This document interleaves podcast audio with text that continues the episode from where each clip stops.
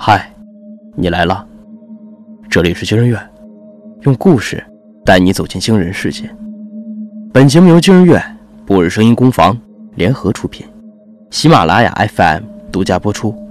我是惊人院研究员哈皮，我是惊人院研究员维夏。今天要讲的故事是《葬礼上的单口相声》下，作者豌豆黄。年三十的前一天，空中飘着小雪，老乌头扶着窗沿，反复摩挲着回忆，猛地想起小时候和表哥在雪地里打雪仗的情景。表哥当年扔过来的雪球狠狠地打在脸上，比起生活中经年累月甩过来的耳光，回忆里的疼实在软糯又快活。于是他试探着把脚伸进地上薄薄的雪里。没有吱咯吱咯的声音，他失望地抽回脚，一回身，险些扭了腰。护工小李见状，赶紧冲过来扶住他，埋怨道：“您说您都多大岁数了，这要是闪了腰，摔了跟头，可怎么办呢？”哎呦，这不服老啊，不行啊！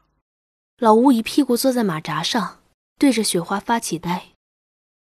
小李拿着一把瓜子，坐在老吴旁边，低声说道：“告诉您个好消息啊，明天孙大爷的儿子就来接他回家吃年夜饭了。”老吴苦笑了一声，问道：“嘿，你们打了好多次电话吧？不然能怎么办呢？算了，老人的愿望能实现就好了。”果不其然，孙大爷听到这个消息，暗淡的双眼顿时亮了。转而神情又复杂了起来，不好意思的对吴老头说道：“那我们排练了这么久的演出，这这就……你不是很想孙女了吗？回家去吧，演出有我们呢。”老吴咧嘴一乐，心中却涌上几分难以名状的酸涩。那个下午，孙大爷自个摇着轮椅，挨个去探望了院里朝夕相处的朋友们。又拉着老吴头说了好一会儿话，从毕业参加工作讲到老伴儿去世，说的最多的还是乖巧可爱的小孙女。临走，孙大爷把自己宝贝似的珍藏版《红楼梦》送给了老吴，说是新年礼物。老吴生平不识几个大字，随手就往枕头底下一揣，也没当回事儿。第二天走的时候，外面的雪下得更大了，厚厚的一层。能摸了半只脚，老吴沏了半壶铁观音，倚在窗边望向外面。小李扶着孙大爷，深一脚浅一脚地走出大门，上了一辆黑色奥迪，车打着忽明忽暗的双闪，开出几百米外，老吴还望着雪地上的车辙印发呆。没有孙大爷的春节也不冷清，一群姑娘小伙唱的唱，跳的跳，大家凑在一起包饺子，比往年还要热闹。老吴头蘸着醋，一口气吃了快一斤的酸菜馅饺子，人家笑他吃的满嘴是油，他便甩出一句：“吃饱了不想家。”一边往嘴里塞，一边瞅脸安静的微信，心想着：“好你个老孙，有了儿子孙女就忘了我，酸菜馅的饺子才不给你留呢。”吃完饭，老吴戴上老花镜，打着瞌睡倚在沙发上刷手机。零点的钟声就快响了，春晚主持人已经开始了倒计时。就在这时，老吴看见孙大爷破天荒地发了第一条朋友圈，是一张全家福，配文“新春佳节，阖家欢乐”八个字。照片里，他抱着小孙女和儿子儿媳围坐在饭桌前，皱纹里都洋溢着幸福的笑意。老吴头一看底下，陈大妈他们都点了赞，他不屑地切了一声。评论了一句：“老东西，这回高兴了吧？别忘了咱们的约定啊！”是啊，他们还有个约定呢，年后要去什刹海冰场看看青春的样子。清早起来，老吴头披上外套，坐在院里连抽了好几根烟。不知怎么回事，他昨夜惊醒了好几次，起来就觉得心神不宁。护工小李过来收拾床铺。脸色却有些难看，老吴叫住他，问道：“老孙说什么时候回来了吗？这老东西不在呀，我还有点想他。小李的神情更奇怪了，一番追问，小李才支支吾吾的说道：“孙大爷昨天病情突然恶化，送到 ICU 人就不行了。早上孙大爷的儿子来收拾他的东西。”老吴头愣了几秒，深吸了一口烟，许久才吐出来，然后平静的把烟头掐灭。他知道。孙大爷早已被确诊为肝癌晚期，要不是那天偶然发现他的诊断书和止痛药，只怕现在对他的离开还没有任何思想准备，意料之中的事罢了。死前有儿孙陪着，老东西一定很高兴吧？老吴头直愣愣地朝孙大爷原来的房间走去，护工已经换上了干净的新床单，床头上的药和书都不见了。过不了多久，这里又会有新的老人住进来。葬礼办得很隆重，在孙大爷生前住的小院里，老吴头和陈大妈都来了，想送他最后一程。当日，老吴终于见到了孙大爷那位啃老的儿子和他为之骄傲的小孙女。他早就想要见见他们，只是没想到会是在今天这样一个场景下。孙大爷疼爱的小孙女穿着白色长裙。坐在离灵堂很远的位置，捧着 iPad 看动画片。他年纪尚小，还不懂死亡的含义。而孙大爷的儿子捧着骨灰盒，扑通一声跪倒在灵堂前，哭声撕扯着在场每个人的心。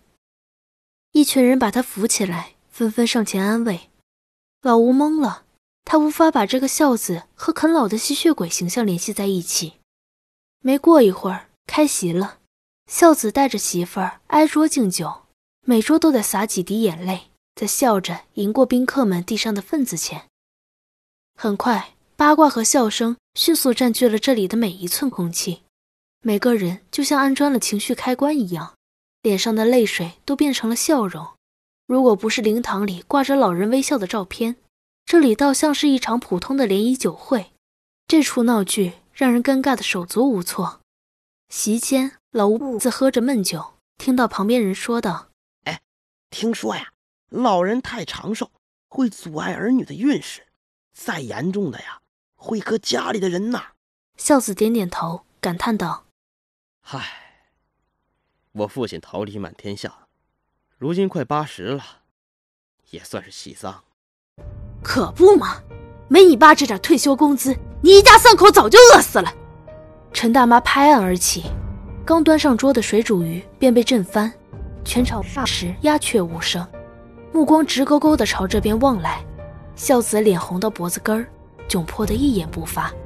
这一声，老吴头酒醒了大半，他拿起面前的碗筷，摇摇晃晃地走到灵堂前。呃，今天呢，我给大家说段相声。老吴头懒洋洋的朝在场的人们一笑，指着灵堂里说道。我搭档啊，在那儿躺着呢，所以今天是单口相声。咱们今天就来聊聊死亡这件事儿吧。我这人呐，没什么文化，老孙在的时候啊，老给我讲《红楼梦》。我不明白，这么一本书啊，从头到尾，除了离别就是死亡的书，有什么好看的？老孙还说呀，死有时候也是一种美。我没瞧出有多么美啊！这个喜丧喜丧，本来是喜儿孙满堂、福寿兼备之喜，现在呀，却成了一件众望所归的喜事。你们这帮人！以死人的名义过了一把自己的瘾，孝子到这时候还不忘捞一笔，你可真有头脑啊！那《红楼梦》里最后一回说：“好一似石尽鸟头林，落了片白茫茫大地真干净。”您瞧，活着是一件多么卑微苟且的事儿，才会让死变得光荣。老吴头说的笑中带泪，全场哑然。说罢，他把碗筷往地下一摔。这可是七十年来老吴头唯一没有结巴的一次相声表演。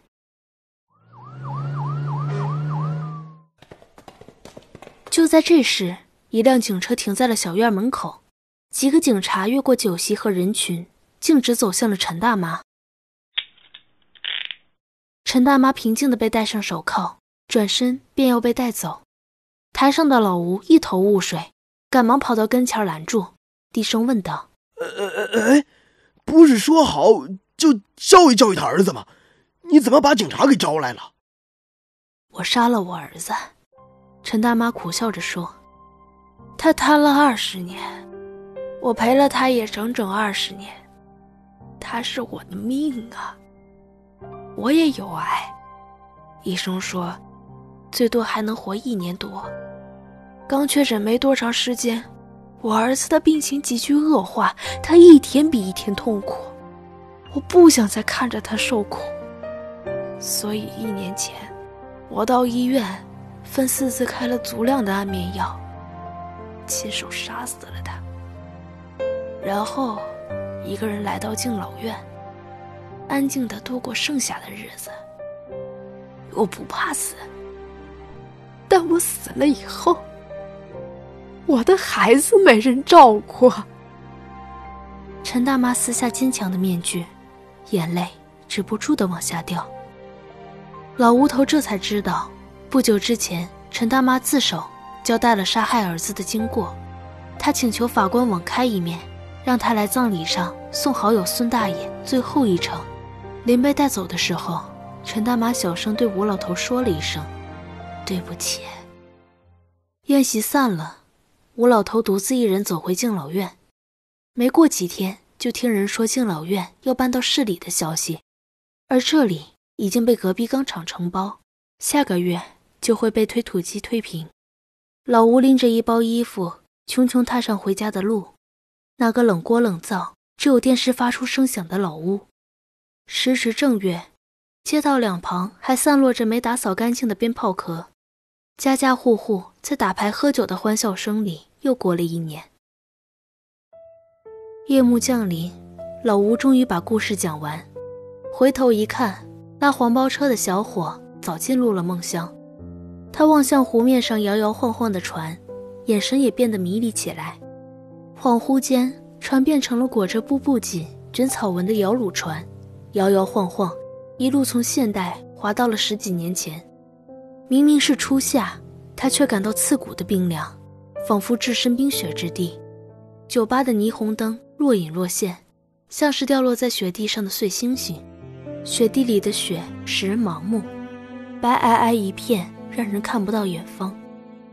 可是，一低头，他还是发现了自己孤独的脚印，身后还有几个人正举着火把，试图将荒凉的城市照亮，就像赤诚的火焰。倔脾气的光，风一吹，卷起冰面上白色荒漠般细细的雪，和冰刀划过的锋利断面。对了，好像有个关于什刹海的约定。他起身向冰面走去。